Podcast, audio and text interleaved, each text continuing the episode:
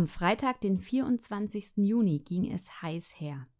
Die Abschaffung des Paragraphen 219a in Deutschland und die Entscheidung des Supreme Courts zum Thema Roe vs. Wade in den USA fanden am gleichen Tag statt. Ein Sieg und eine Niederlage für jeweils eine Seite der Debatte.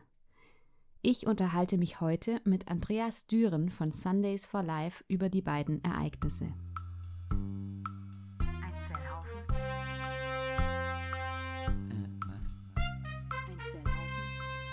Zellhaufen. Ein Zellhaufen spricht über Abtreibung. Also, hallo Andreas. Ich freue mich, dass du heute da bist und ähm, ich würde dich zu Beginn bitten, dass du dich einfach kurz vorstellst, dich und Sundays for Life. Was macht ihr so? Welche Funktion hast du? Erzähl doch mal. Hallo Sabina, ähm, ich bin bei Sundays for Life aktiv im Vorstand. Ich sage immer, wir machen ähm, ja, Lebensschutzpropaganda, äh, also den klassische Abtreibungsgegner. Wir versuchen einfach diesen Stein des Anstoßes zu geben, äh, weil die meisten Leute haben ja noch nie über Abtreibung nachgedacht. Und äh, in der Hoffnung, dass die Leute sich weiter informieren und ihre Meinung wirklich bilden, bevor sie im blödesten Fall selber involviert sind und äh, wirklich vor so einer Entscheidung stehen. Mhm. Ja, also ihr macht auch ähm, sozusagen Demonstrationen jeden Sonntag ne, in, in Augsburg und auch Genau. in Mün Münster mittlerweile, richtig? Genau, also wir haben angefangen äh, vor sind bald drei Jahren, ähm, einfach weil wir gesagt haben, also meine Frau hatte es ursprünglich äh, gründen wollen, sie hat gesagt, da muss man doch was machen und dann ähm, einfach weil wir nicht genau wussten, was wir machen können, haben wir einfach damit angefangen, mit Leuten in der Straße über Abtreibung zu reden in Augsburg. Und ähm, dann mit Pandemie etc. äh, war das teilweise, ähm, war zum einen weniger Publikumsverkehr unterwegs, aber zum anderen äh, war das auch gar nicht möglich. Also es wurde uns auch teilweise dann untersagt äh, aus äh, Infektionsschutzgründen. Äh, und wir haben dann überlegt, was wir alles so, sonst noch machen können. Und dann haben wir angefangen, ähm, einfach im Internet quasi verschiedene Formate auszuprobieren und zu schauen, wie, wie können wir Leute erreichen. Wie können wir Leute dazu bringen, ja, über Abtreibung nachzudenken, was das wirklich bedeutet, um das Abstrakte etwas greifbarer zu machen. Und äh, jetzt machen wir noch beides. Also wir machen es physisch, versuchen wir die Begegnungen zu machen, als auch im Internet. Und ich glaube, damit seid ihr auch relativ erfolgreich. Wir, wir versuchen, wir, wir sind sehr experimentierfreudig, sage ich mal. Wir probieren manchmal einfach Sachen aus, in der Hoffnung, dass wir viele Leute erreichen und ähm, bisher funktioniert das sehr gut. Ja, ich bin, Hm. bin eigentlich auch sehr froh drum und äh, froh um die vielen Leute, die auch unsere Inhalte in den sozialen Netzwerken teilen und weitergeben. Ja, ich finde eure Inhalte auch super. Ähm, die sind vor allem sehr, ja, sehr neutral gehalten und trotzdem ähm, treffen sie den Kern der Sache. Also ich mag das ganz gerne. Ähm, wir wollen heute ein bisschen über die aktuellen Ereignisse sprechen. Paragraph 219a wurde am Freitag abgeschafft und gleichzeitig ist in Amerika Roe versus Wade gefallen. Das ist Grundsatzurteil des Supreme Courts und ähm, da hast du dich als Gesprächspartner bereit erklärt. Fangen wir einfach mal mit Paragraph 219a an. Viele sagen ja, es geht doch nur um Information. Die Abschaffung des Paragraphen 219a ändert ja nichts daran, wie Abtreibung grundsätzlich geregelt ist. Wie siehst du das? Wie würdest du das einordnen? Ja, der Tag war ein, äh, da war viel los, auch äh, online, also äh, im deutschen, englischsprachigen. Und man hat sich auch teilweise darüber aufgeregt, was im anderen Land passierte, etc. Ähm, ja, mit 219a, also die, das Problem mit dem 219a ist ja die, die Trennung zwischen Information und Werbung, was nicht wirklich möglich ist, weil jede, wenn ich über meine Dienstleistungen informiere, ist das immer Werbung. Also wenn, mhm. wenn das Uhrengeschäft draußen äh, plakatiert, ja, oder einen Aufsteller hat, ja, das ist unser Sortiment, das ist an sich nur eine reine Information, aber natürlich bewirbt er das eigene Handeln. Ja. Das ist jetzt äh, in der Verbindung mit den eigenen Dienstleistungen ist jede Information auch Werbung. Mhm. Ähm, die Idee hinter 219a war ja, ähm, dass man eine Abtreibung nicht zu einer, also nicht ja, verharmlost oder verharmlost oder dass äh, Ärzte. Das ist nicht wie eine Dienstleistung, jede andere angepriesen wird. Genau, es sollte, genau, also es ist Teil dieses Kompromisses, also Abtreibungen sind ja im Endeffekt möglich, aber sie sind, äh, der Gesetzgeber sagt, sie sind ja falsch. Und deswegen war das so der Versuch, so diesen Spagat zu machen zwischen, ja, wir machen es möglich, aber wir machen es nicht super einfach, weil es ja eigentlich falsch ist, aber ähm, genau. Also ich persönlich bin so ein bisschen zwiegespalten mit dem 219a. Also ich, also es wird sich praktisch jetzt nicht viel ändern mit der Abschaffung. Mhm. Also grob anstößige Werbung ist sowieso also für alles verboten, für jede medizinische Dienstleistung. Ja, wenn man jetzt über, keine Ahnung, alles mögliche Chiropraktie oder sonst was redet. Das wird es sowieso nicht geben. Was aber bestimmt möglich ist, ist, äh, dass man einfach Werbung schon schaltet. Ja, also man kann, solange es sich in einem Rahmen bewegt, wird es bestimmt möglich sein, wobei es jetzt nicht so diese Züge annehmen wird, glaube ich, die teilweise gefürchtet werden. Nee, also das befürchte ich jetzt auch nicht, dass da große Werbeplakate geschalten werden und so weiter. Das, ich glaube, das hat auch von ernstzunehmender Seite niemand wirklich gedacht, dass das so wäre. Also so kam es mir zumindest vor. Ähm, mhm. Mich hat halt geärgert, dass mit dem Begriff Werbung und Information da so jongliert wird und dass das einfach nicht sauber getrennt wurde. Ähm, das habe ich schon in meiner letzten Podcast-Folge ausgeführt, dass da einfach so viele Falschinformationen oder so gefährliches Halbwissen durch die Medien geschweift ist, dass da einfach ähm, das Bild entstanden ist bei den Leuten. Ärzte dürften grundsätzlich nicht über Abtreibung informieren und das stimmt ja nicht. Es, also besonders nach der Reform, äh, wann das 2019, mhm. glaube ich, war das auch Ärzten möglich, darüber zu informieren, welche Art, also welche Methoden, Abtreibungsmethoden sie durchführen, ähm, etc. Also das, es geht ja eher um diese Grenzbereiche, wenn es dann darum geht, ja, es ist äh, schmerzfreie Abtreibung oder sonst was. Oder in Wohlfühlatmosphäre. Ja, genau, in der Wohlfühlatmosphäre und ähm, so diese bewerbenden Aussagen, also die, wo, glaube ich, dann niemand ernsthaft bestreiten kann, dass das bewerbend ist. Also das mhm. geht schon über reine Informationen, glaube ich, hinaus. Mhm. Und äh, wie, ja, und wie, wie ist das jetzt geregelt? Also der Paragraph 219a wurde ja jetzt nicht in dem Sinne ersatzlos gestrichen, sondern da treffen ja jetzt andere Gesetze drauf zu. Kannst du das kurz erklären? Ja, also es wird zwar groß posaunt, ja, wir haben den Paragraphen 219a ersatzlos gestrichen und äh, jetzt dürfen Ärzte informieren endlich. Äh, also ganz davon abgesehen, dass du natürlich auch im Vorhinein äh, jede Schwangere im Konflikt ohne Probleme an Informationen kam, ja, unter anderem durch die ja, verpflichtende Beratung. Aber es wurde zeitgleich das Heilmittelwerbegesetz, heißt das, glaube ich, ähm, ergänzt. Ähm, und dort wurde dann im Endeffekt ja das Gleiche wieder reingeschrieben, sage ich jetzt mal. Ähm, also grob anschließige Werbung ähm, etc. ist weiterhin nicht erlaubt. Deswegen, also ich, das Ziel hinter der Abschaffung war ja eigentlich die diese angebliche Rechtssicherheit, die gefehlt hatte. Also weil man gesagt hat, es können Ärztinnen und Ärzte verklagt werden, wenn sie Abtreibungen durchführen und darüber online informieren. Ähm, ich halte das jetzt aber etwas fragwürdig, ob diese gewünschte Rechtssicherheit ähm, wirklich jetzt dann so existiert. Deswegen, also es wird sich zeigen, glaube ich. Aber ich habe schon das Gefühl, da kommt irgendein Prozess und da wird man wieder drüber reden und dann. Mhm. Weil man jetzt eben diesen, diesen Begriff der anstößigen Werbung neu definieren muss, sozusagen, der jetzt eigentlich, der gar nicht so klar ist, was das bedeutet, ne? Ja, genau, also grob falsch und anstößig und das sind halt alles Begriffe und dann äh, wird es halt irgendwas geben wahrscheinlich, äh, irgendeine Information, sage ich jetzt mal, oder eine Werbung, die ähm, halt in einem Grenzbereich ist. Deswegen könnte ich mir gut vorstellen, dass es diese Rechtssicherheit äh, so nicht geben wird. Also ich glaube, das ist nicht das letzte Mal, dass wir darüber geredet mhm. haben in Deutschland. Wahrscheinlich nicht, ja. Aber auch in den USA ging es heiß her. Da ging es nicht nur um Werbung oder Information, sondern da wurde jetzt grundsätzlich ähm, die Legalität von Abtreibung in Frage gestellt bzw. abgeschafft. Ähm, dieses Urteil Roe versus Wade, das jetzt fast 50 Jahre lang geherrscht hat in den USA. Kannst du uns da ganz kurz erklären, was es damit auf sich hat? Ihr habt da auf eurer Homepage einen exzellenten Artikel darüber veröffentlicht und da habe ich auch schon darauf hingewiesen in der letzten Folge.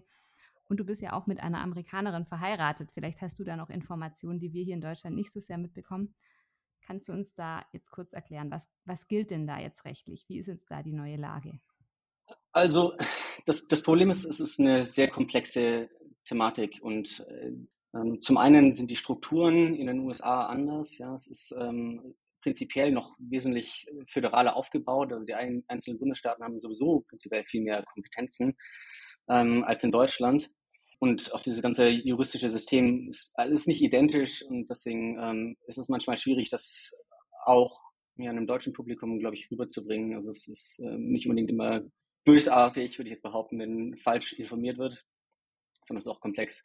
Aber im Endeffekt, also Roe versus Wade, das war damals ein, ein, äh, ein Grundsatzurteil dieses, des obersten Gerichtshofes, wo äh, argumentiert wurde, dass es ein auf der Verfassung der Vereinigten Staaten äh, basierendes Grundrecht auf Abtreibung gibt. Ähm, ganz vereinfacht mhm. gesagt. Ähm, und auf Basis dieses äh, Grundsatzurteiles wurde es den einzelnen Bundesstaaten verboten, ähm, Einschränkungen auf Abtreibungen vor der äh, zwölften äh, Woche, glaube ich, Schwangerschafts-, äh, 14. Schwangerschaftswoche ähm, in Kraft zu setzen. Also es, ähm, Verbote davor waren nicht möglich und auch danach, also es war dann abgestuft, ähm, ganz auswärtig, weiß ich das jetzt nicht, aber ich glaube irgendwie glaub, bis zur 24. Woche nur bestimmte Arten von Einschränkungen und äh, also bis zur Lebensfähigkeit ähm, und genau, also es hat dazu geführt im Endeffekt, dass ähm, man besonders im ersten Schwangerschaftsdrittel gar nichts verbieten konnte oder eine Zwangsberatung, äh, wie sie in Deutschland immer genannt wird, oder Wartezeiten oder äh, sonst was. Ähm, dieses ganze Urteil war sehr schlampig formuliert. Also es, es, wurde versucht, das Argument aufzubauen, dass es ein halt ein äh, verfassungsrechtliches Recht auf Abtreibung gäbe, auf Basis des Rechts auf äh, Privatsphäre. Und also juristisch gesehen ist da auch, also selbst in den tiefen Pro-Choice-Lagern in den USA eigentlich, also abseits der Aktivistenszene, also juristisch gesehen war es nicht haltbar. Und ähm, das hat sogar Ginsburg gesagt im Endeffekt, ja, also die das damals äh, schon noch mitgetragen hat, aber es ist eigentlich, ja, eigentlich was, es war sehr schlampig. Und deswegen ähm, war das eigentlich auch nur eine Frage der Zeit, bis das irgendwie gekippt war, weil es sich einfach nicht aufrechthalten mhm. ließ. Genau, jetzt ist war es halt so, dass ein, es gab einen, das war der Bundesstaat Missouri, glaube ich, der ein Verbot von Abtreibungen nach der 14. Schwangerschaftswoche äh, eingeführt hatte. Also es gab es in den letzten 50 Jahren, 49 gab es das immer wieder, Staaten wieder irgendwelche neue Gesetze erlassen, ähm, die Schwangerschaftsabbrüche regulieren, einschränken, was auch immer sollten. Wie auch zum Beispiel die Heartbeat Bill, oder? Genau, wie zum Beispiel diesen Heartbeat Bill in, in Texas. Ähm, und äh, die gehen dann halt juristisch ja die Instanzen und äh, werden dann halt äh, gekippt. Und in diesem Fall, ähm, ich glaube, das war jetzt das erste Mal, dass es bis zum obersten Gerichtshof gekommen ist. Da bin ich jetzt kein Experte, aber auf jeden Fall ging es darum, es hat eine Abtreibungsklinik geklagt in Missouri, ähm, sagt, das ist nicht okay und dann, ähm, also nach der 14. Woche das einzuschränken. Äh, und dann ging das hoch und dann hat jetzt halt das oberste Gerichtshof gesagt, ja, ähm, Moment mal, die haben schon irgendwie recht, es gibt kein verfassungsrechtliches äh, Recht auf Abtreibung. Das hat jetzt dazu geführt, dass dieses Grundurteil gekippt wurde. Und das heißt, die einzelnen Bundesstaaten, ähm, also die die Kompetenz wurde jetzt zurück an die Bundesstaaten gegeben. Das heißt, die Bundesstaaten können alle selber entscheiden. Im Effekt ist es halt so, dass es in manchen Bundesstaaten jetzt teilweise komplett verboten wurde, ähm, teilweise automatisch. Also da gab es dann sogenannte Trigger Laws, also Gesetze, die ähm, automatisch in Kraft treten sollten, beziehungsweise also Gesetzesgebungen, die noch von vor Roe v. Wade existierten. Ähm, mhm. Und dort ist es jetzt ganz verboten, aber andererseits gibt es immer noch die, die Bundesstaaten, ja, ähm, gibt es ja mehrere, wo es weiterhin ja keine Einschränkungen gibt und ähm, da wird sich auch in der Zukunft nichts dran ändern. Also es, im Grunde ist es eine Stärkung des Föderalismus, weil man gesagt hat, ja, das Gesundheitswesen ist ja wie in Deutschland auch, äh, es ist Ländersache. Äh, deswegen äh, alles, was das Gesundheitswesen betrifft, ja, entscheiden die Länder. Okay. Und wie war das dann vorher möglich, dass diese Staaten wie Texas oder Missouri glaube ich, war es, dass die diese ähm, besonderen Gesetzgebungen durchgebracht haben. Also in Texas wissen wir, dass diese, diese Heartbeat Bill äh, jetzt schon seit einem halben, dreiviertel Jahr in Kraft war. Waren das irgendwelche gesetzlichen Grauzonen oder haben die Staaten das einfach beschlossen und darauf spekuliert, dass sie bis zum obersten Gerichtshof durchkommen?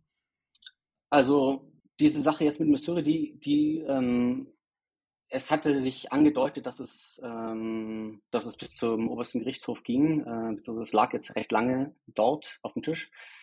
Und ähm, das hat dazu geführt, dass viele Gerichte einfach gesagt haben, okay, wir hören jetzt gar keine Abtreibungsfälle an, weil wenn das, je nachdem wie das entschieden wird, äh, entscheidet das auch gleich über diese ganzen Fälle.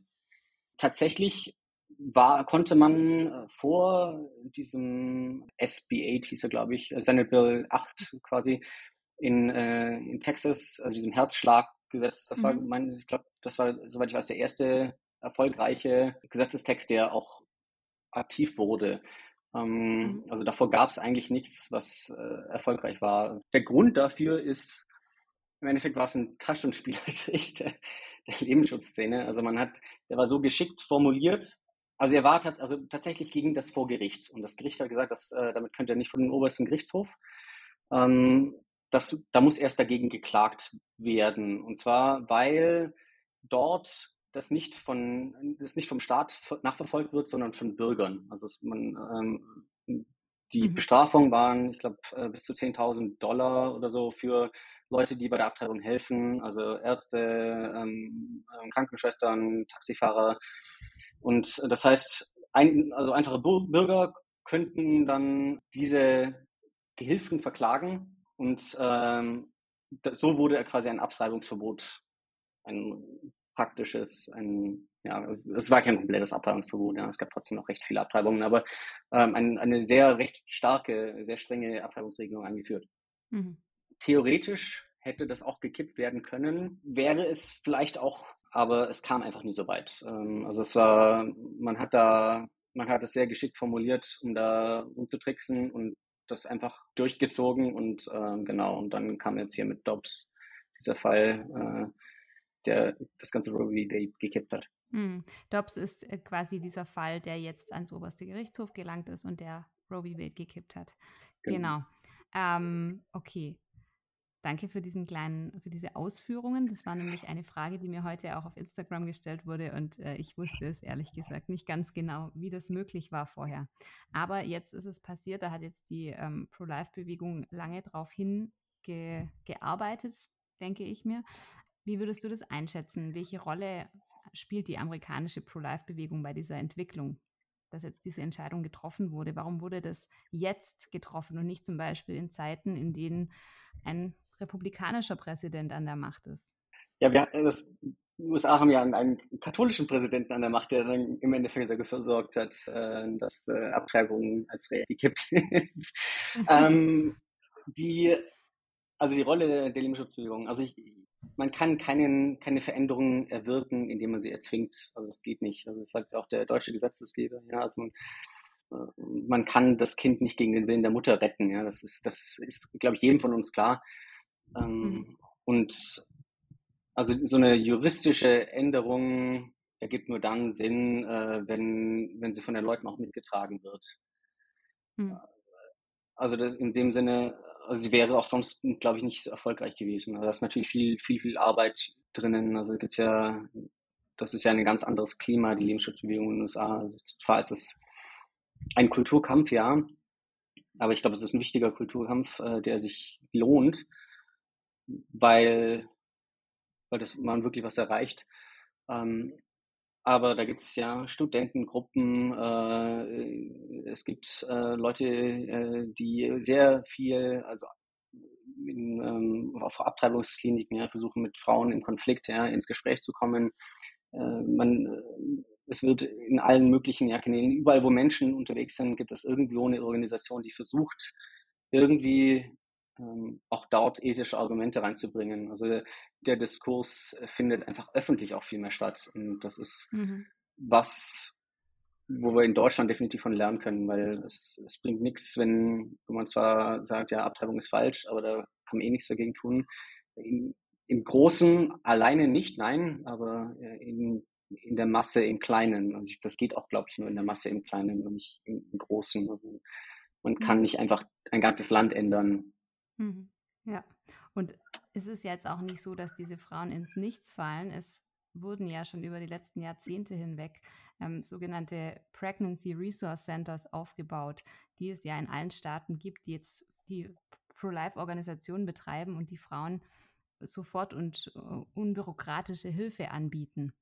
Der, da haben wir in Deutschland auch noch einiges nachzuholen, aber das gibt es schon in Ansätzen. Ich kann mir auch vorstellen, dass diese Center, die, die wurden ja jetzt schon über die letzten Wochen hinweg sehr stark angegriffen. Teilweise gab es Anschläge darauf, dass da jetzt noch viel mehr Aggressionen dagegen zutage kommen werden. Ähm, aber ja. Also es gab ja teilweise am, am also am Tag an der dieser Veröffentlichung dieses dieser Meinung, also es ist ja Opinion of the Court, also die, die Meinung des, des Gerichts, ähm, mhm. die ja eigentlich schon bekannt war, weil sie ja schon vor, vor Wochen ähm, äh, durchgesickert ist. Äh, aber am Tag mhm. der offiziellen Veröffentlichung, also das sind ja, ich habe gesehen, mindestens zwei oder drei Bundesstaaten haben dann äh, gleich äh, also neue ähm, Unterstützungsfonds quasi propagiert. Also wir haben ja teilweise mehrere hundert Millionen Dollar mhm in die Hand genommen, um ja, daran zu arbeiten, ja, dass, äh, dass man den Frauen auch die Möglichkeiten gibt. Ja, das, äh, weil die können natürlich immer noch in den nächsten Bundesstaat fahren und eine Abtreibung haben, aber wir können die Frauen ja auch nicht einfach alleine lassen. Das geht natürlich nicht. Mhm. Nee, klar, und das kann sich auch nicht jeder leisten, gell? Mal abgesehen davon, dass wahrscheinlich jetzt auch viel äh, per Post und äh, ja, per Online-Netzwerke und so weiter stattfinden wird, was jetzt auch nicht unbedingt die Sicherheit der Frauen so wahnsinnig gewährleistet, aber das ist ein bisschen ein anderes Thema. Ja, man hört jetzt natürlich auch verstärkt davon, dass Frauen in lebensbedrohlichen Situationen in der Schwangerschaft, dass denen jetzt die Behandlung verwehrt werden könnte. Ähm, wie ich das schon in meiner letzten Folge kurz gesagt habe, hat die Gesetzesänderung aber rein rechtlich überhaupt keinen Einfluss auf solche Fälle. Also zum Beispiel Eileiterschwangerschaften sind ja gar nicht betroffen von solchen Abtreibungsverboten. Also die dürfen weiterhin behandelt werden. Was glaubst du, warum die Aufregung jetzt trotzdem so groß ist und was muss da jetzt passieren? Also das heißt natürlich jetzt überall, das ist der Gottesstaat und sonst was, der da eingeführt wird ähm, und Frauen werden versklavt. Äh, kommt immer schön dieses Handmaid's Tale, ähm, auch wenn ich ja die Parallelen zur Abtreibung sehr schwach finde, also wenn dann eher zur Leihmutterschaft. Ähm, ja, ich auch. Ich glaube, ich kenne keinen, keinen Bundesstaat, in dem äh, A, Frauen kriminalisiert werden, die eine Abtreibung trotzdem vornehmen, sondern wenn dann höchstens äh, ja, Ärzte oder ja, anders Involvierte. Und es gibt auch meines Wissens in allen diesen Bundesstaaten immer äh, die Ausnahme der medizinischen Indikationen. Also wenn lebensbedrohliche mhm. Situationen vorliegen, ja, keine Ahnung, Eileiterschwangerschaft oder Schwangerschaftsvergiftung oder was weiß ich was. Ähm, wobei auch aber die, die Behandlung für solche Fälle auch gar keine Abtreibung ist. Also das ist auch medizinisch mhm. ganz anders klassifiziert. Ja. Und ähm, es sind noch teilweise ganz andere Sachen, die da gemacht werden. Äh, teilweise ist es auch am mhm. sinnvollsten, einfach dann das Kind einfach früh zur Welt zu holen oder sonst was. Also das wird alles nicht passieren. Ich glaube, dass da sehr viele Fehlinformationen auch wieder in der Welt herumschwirren, dass es tatsächlich auch teilweise das medizinische Personal gar nicht so genau weiß. Ähm, Gerade wenn es um äh, Fehlgeburten geht, dann wird da auch oft von, von Abtreibung gesprochen, weil da das, das Wort im Englischen einfach dasselbe ist. Auch im Deutschen spricht man, wenn das Kind im Mutterleib verstirbt und nicht gleich abgeht, von einer Missed Abortion. Also ich glaube, dass da einfach ähm, viel mehr Aufklärung hergehört, auch gerade unter dem medizinischen Personal. Es wäre ja entsetzlich, wenn da Fehler gemacht werden, weil die Ärzte sich nicht mit der Rechtslage auskennen. Ja, ähm, das ist aber auch kein US-spezifisches Problem. Ähm, ja, genau, wie du sagst, ja, die, die, Begriffe sind ähnlich, also dieses Missed Abortion und äh, Spontaneous Abortion und äh, Induced Abortion, also eingeführte mhm. also Abtreibung äh, als ja, im deutschen Abtreibung. Ähm, und sicherlich werden da auch in der Zukunft auch noch Fehler gemacht. Also es gab, ja, es heute habe ich wieder, hat mir jemand äh, gesagt, ja, irgendwie mit diesem Heartbeat Bill äh, wurde auch diese eine Frau da kriminalisiert. Also das war im Endeffekt ein Fall, es landete natürlich im, deutschsprachigen Raum in der Boulevardpresse dann, ja, Frau wurde verhaftet, äh, verhaftet und bla bla. Aber im Endeffekt war es das so, dass, also im Allgemeinen gibt es sehr wenig Informationen über diesen Fall, aber es war wohl so, dass die Frau im Krankenhaus war, ob Fehlgeburt, Abtreibung, keine Ahnung, aber im Endeffekt hatte dann die ähm, Versicherungsgesellschaft, die Krankenversicherung, ja, die Krankenversicherung hat ähm, das an die Polizei gemeldet. Und dann muss die Polizei natürlich dann erstmal eingreifen und, ähm, und der Sache nachkommen. Das wurde alles fallen gelassen. Ja? Also äh, Tatsache ist einfach, dass dieses, dieser Heartbeat-Bill überhaupt gar nicht, also er tatsächlich, also er ähm, schließt explizit die Verfolgung auch von Schwangeren aus. Also mhm. ähm, und zum anderen ähm, war das, was die Versicherung da gemacht hat, das war auch äh, eine Verletzung der Schweigepflicht. Ähm, also Großen und Ganzen war das alles sehr merkwürdig und nicht so, wie es eigentlich ist, ähm, sondern halt eigentlich im Endeffekt äh, ja wieder Personal, das schlecht informiert war. Mhm. mhm. Ja, oder es gibt einen ähnlichen Fall in, in Malta aktuell mit dieser, mit der Britin, die ja. ähm, dann Abtreibung möchte. Und äh, im Endeffekt, diese Fälle sind alles Fälle, in denen das medizinische Personal, in, zum Beispiel auch in diesem Fall, einfach schlecht informiert war und schlecht gehandelt hat. Ja. Und jetzt äh, fährt das quasi schlecht auf die Lebensschutzbewegung zurück. Ja, das, das beobachte ich auch. Das sind auch die, die Fälle, die man aus Polen hört, sind immer Fälle, in denen Ärzte falsche Entscheidungen getroffen haben. Ich habe äh, Genau, gesagt, aus Kroatien ja, oder sonst wo. noch nie einen Fall aus Polen gehört, in, in dem es ging, dass sich eine Frau versucht hat, mit dem Kleiderbügel eine Abtreibung zu verschaffen oder sowas. Das wären Fälle, die ja eigentlich die, die Choice-Bewegung vorhersagt. Aber es sind dann am Ende Fälle, in denen Ärzte falsche Entscheidungen treffen. Das ist natürlich tragisch, das darf nicht passieren. Aber das ist dann nicht im Endeffekt nicht der Fehler der Gesetzgebung, sondern menschliches Versagen. Und das ist natürlich schlimm und da muss auf jeden Fall was gemacht werden. Ja. ja. Ähm, genau. Was machen denn jetzt Frauen, die zum Beispiel in Texas leben oder in Tennessee, die jetzt keine Abtreibung mehr so schnell bekommen? Das weiß ich nicht. Ähm, das müssen sie dann im Endeffekt selber entscheiden. Ähm, genauso wie in Deutschland ja auch. Also es ich meine, rein faktisch ist es ja so, dass in Deutschland jeder für jeden Grund eine Abtreibung haben kann, weil, also gerade auch, also zum Beispiel ja die medizinische Indikation ist ja die medizinische Indikation der Frau und nicht des, mhm. des Kindes. Und das sind auch die psychischen Gründe dazu. Also mhm. theoretisch äh, kann, kann man zu einem Arzt gehen und sagen, ja, ich bin depressiv und ich pack das nicht. Und dann ist es auch in der 32. Schwangerschaftswoche okay. Ist es so? Ähm, man kann auch, ja. Tatsächlich klar, das gibt's auch. Also ähm, äh, ich sage jetzt nicht, dass es die Mehrheit. Ja, die Mehrheit sind eher so, sind leider viele Down-Syndrom-Fälle natürlich dabei, mhm. etc. Aber rein theoretisch ist das, also ist die Hürde in Deutschland eigentlich sehr gering. Mhm. Also, und dafür braucht man ja nicht mal die Beratung. Ähm, und natürlich kann man immer in die Niederlande gehen oder äh, keine Ahnung nach Großbritannien oder sonst wo. Mhm. Ähm, also es ist jetzt definitiv nicht unmöglich. Also in Deutschland ist es alles andere als sehr schwer, ähm, Nachfragung durchführen zu lassen. Hm. Ich habe auch schon in Deutschland von Frauen gehört, die sich, die denen, denen der Weg zu, zu kompliziert war und die sich dann über Women on Web zum Beispiel die Abtreibungspille nach Hause haben liefern lassen. Also ja, ja klar. Ja. Ich meine, es ist natürlich immer auch alles eine Frage von der Möglichkeit, an Informationen ranzukommen, an finanzielle Mittel ranzukommen und so weiter. Aber ähm, ja. Also ich glaube, gerade heutzutage, also Informationen, also es kann niemand behaupten, man kriegt so wenig Informationen. Also im Internet kriegt man wirklich alles, ja. Mhm. Und sogar Abtreibungspillen zugeschickt.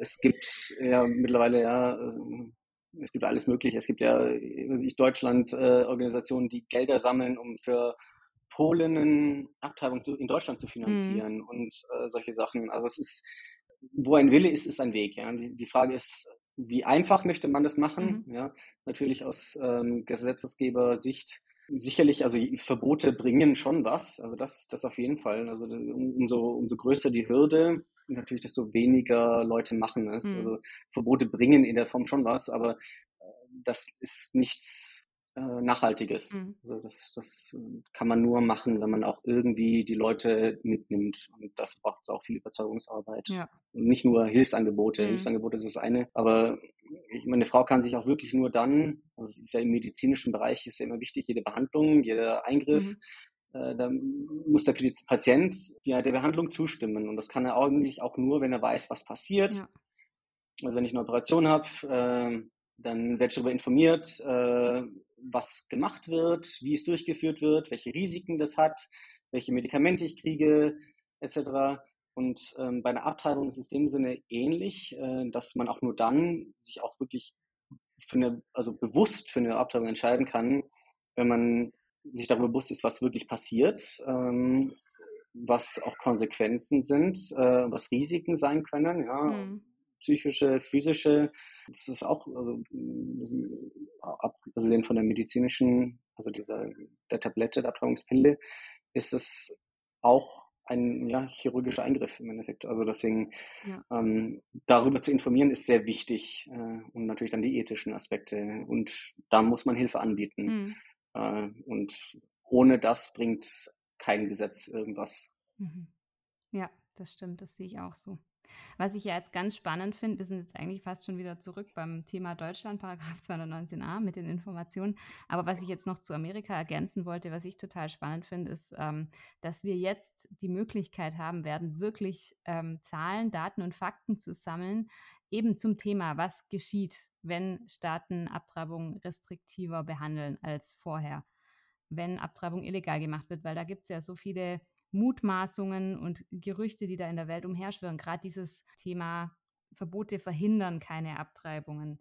Die Zahlen bleiben genau gleich. Das wird man, sieht man schon in anderen Studien, dass das so nicht stimmt. Auch ich glaube, die Washington Post hat dazu auch schon mal was geschrieben, dass das eigentlich so nicht stimmt. Aber da werden wir jetzt Zahlen dazu wahrscheinlich gesammelt bekommen, gehe ich davon aus. Das finde ich, finde ich auf jeden Fall eine spannende Sache. Bin ich gespannt, was wir in ein, zwei, drei, vier Jahren da wissen werden.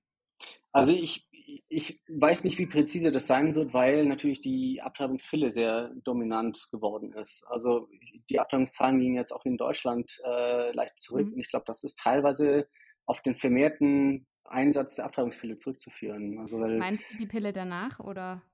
Nein, die Abtreibungspille. Also, also die, Mifepristone, okay. die halt dann, glaube ich, relativ schon fast großflächig ähm, unreguliert, illegal verschickt wird, etc.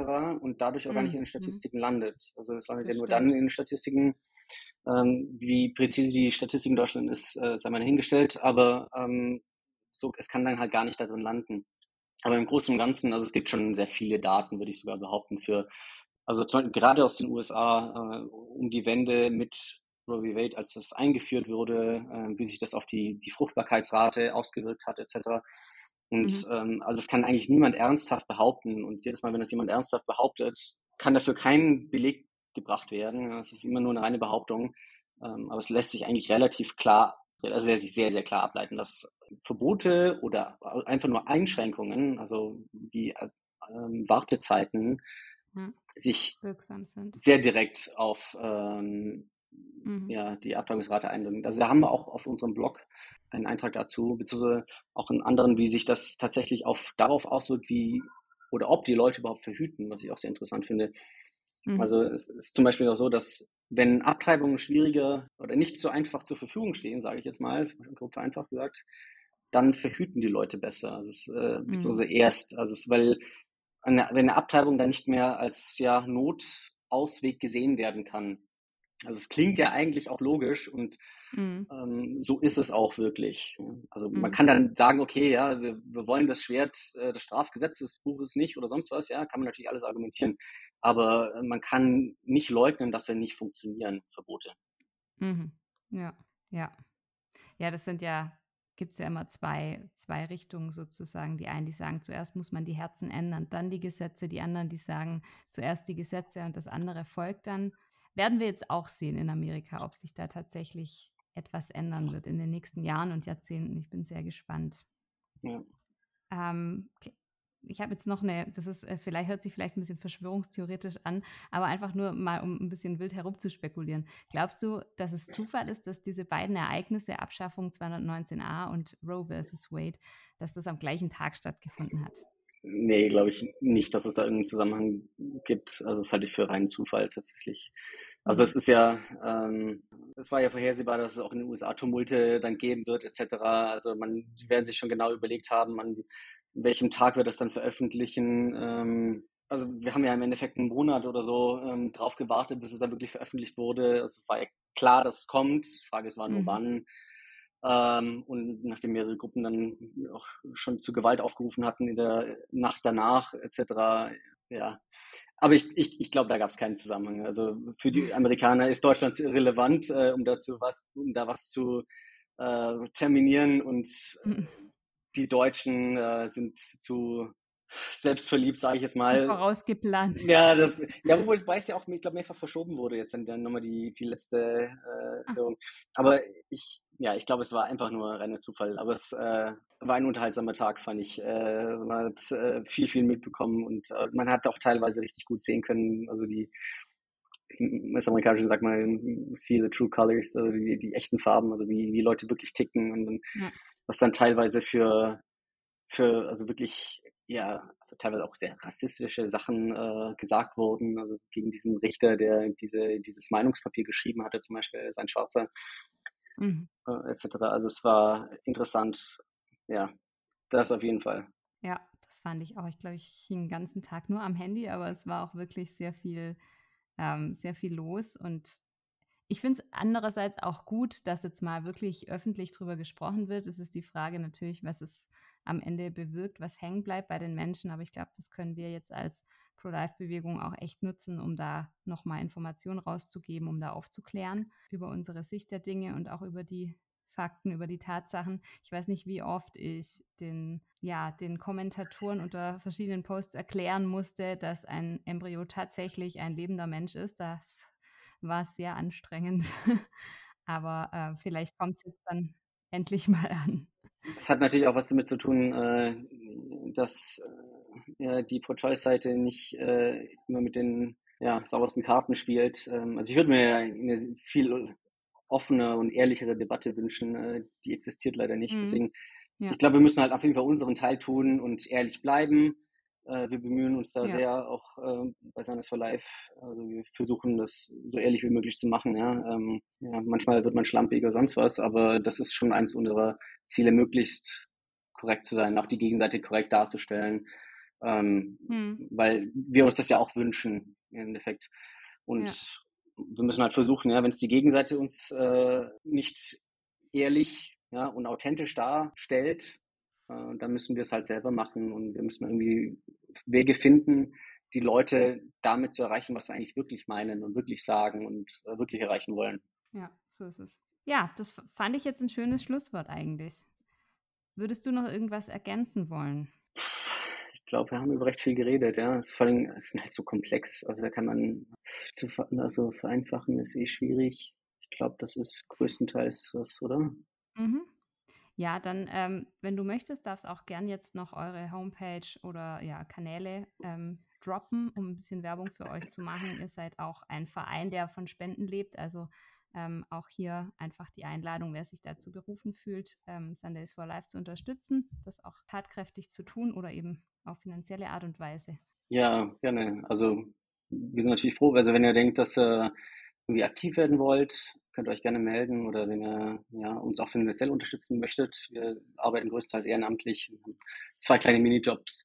Ähm, deswegen also auch eine kleine, vor allem regelmäßige Spende, was ich, fünf oder zehn Euro hilft uns schon sehr viel. Einfach unsere Materialien zu erstellen, die ganzen Flyer, die ihr auch bei uns ähm, online auf der Webseite www.sundaysforlife.org auch bestellen könnt, wenn ihr wollt. Das sind alles Mögliche zu vorgeburtlicher Entwicklung, Abtreibungsmethoden etc. Mm, das sind wirklich tolle Materialien, genau. Ja. Gut, dann ähm, vielen Dank, Andreas, dass du heute so kompetent äh, die Fragen beantwortet hast. Und ähm, ich habe mir gegeben. Ja, dann hoffen wir, dass wir weiterhin einfach ja, die Wahrheit daraus bringen über Abtreibung, über das, was ein Kind im Mutterleib ist. Genau. Danke dir. Mach's gut. Mach's gut. Ciao. Mehr Infos zu Sundays for Life und zu den besprochenen Themen findet ihr in der Infobox.